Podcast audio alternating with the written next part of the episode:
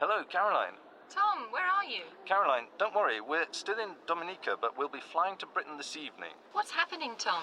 We found some new clues, and we want to visit the headquarters of Beautiful Babes in Edinburgh.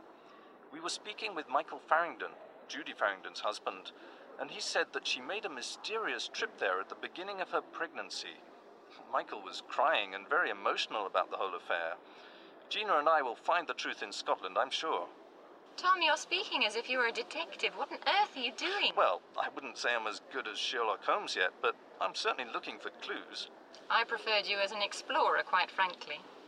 I think if it weren't for that woman Gina, you'd be home right now. I will be home very soon, you know. I'm just a flight away. Rather a long one, but I should be back at, let me see, well, local time, um, GMT, um, I'd say about, oh dear, I can't figure it out. We've been traveling so long, I'm sure I'm permanently jet lagged. Anyway, we'll have time to talk about me when I get back. What about you? How are you? I'm dying to see you, Caroline. Dying to see me? Well, let me be the judge of that when you get back.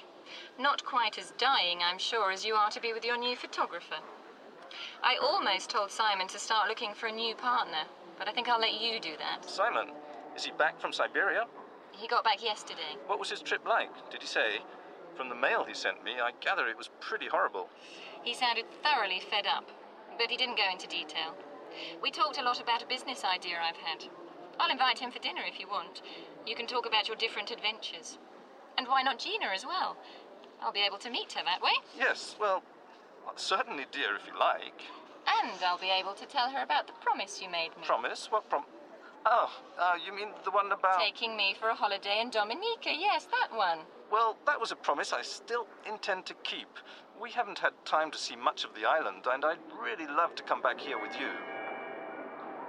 Oh, that's the announcement for our flight. I'd better be going. I'll give you a ring when we arrive. Bye.